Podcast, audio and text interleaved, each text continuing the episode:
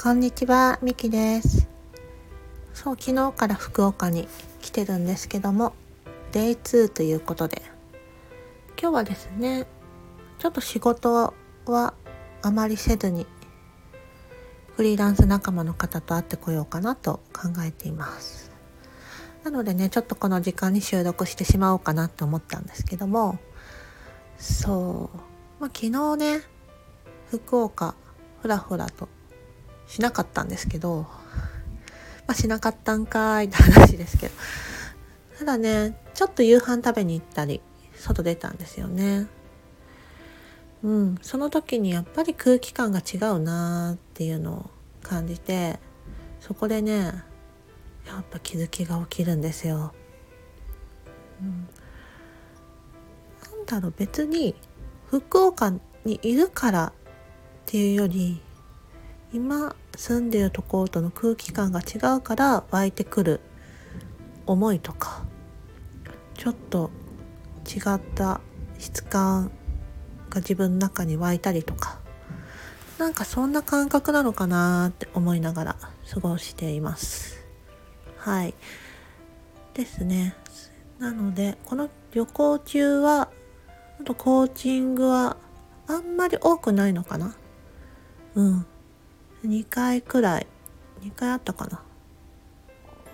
3回 ?2 回？2回かな。2回だけあとは自分がクライアント側で受けるコーチングは1回あるんですけどもちょっとそこの質感も小田原にいる時と変わるんじゃないのかなって楽しみにしています。そしてねまあコーチングというよりそういう場を作ることについてはや自分の語彙力とか発想力とか知識経験とかがすごくものを言うなっていうのも感じていて最近芸術とかあと映画とかあとビジネス本とか自己啓発本じゃない一般的な小説とかそういうのに触れることが少なかったなーっていうのをうん、感じています。少しね、そういうような知識っていうか広がりも必要だよなっていうのも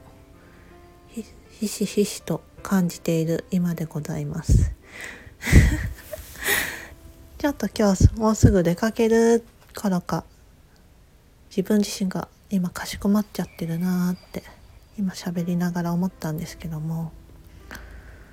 そうですねなので、まあ、コーチング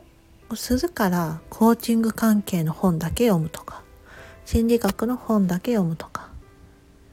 うん、自己啓発本ビジネス本だけ読むとかではなくて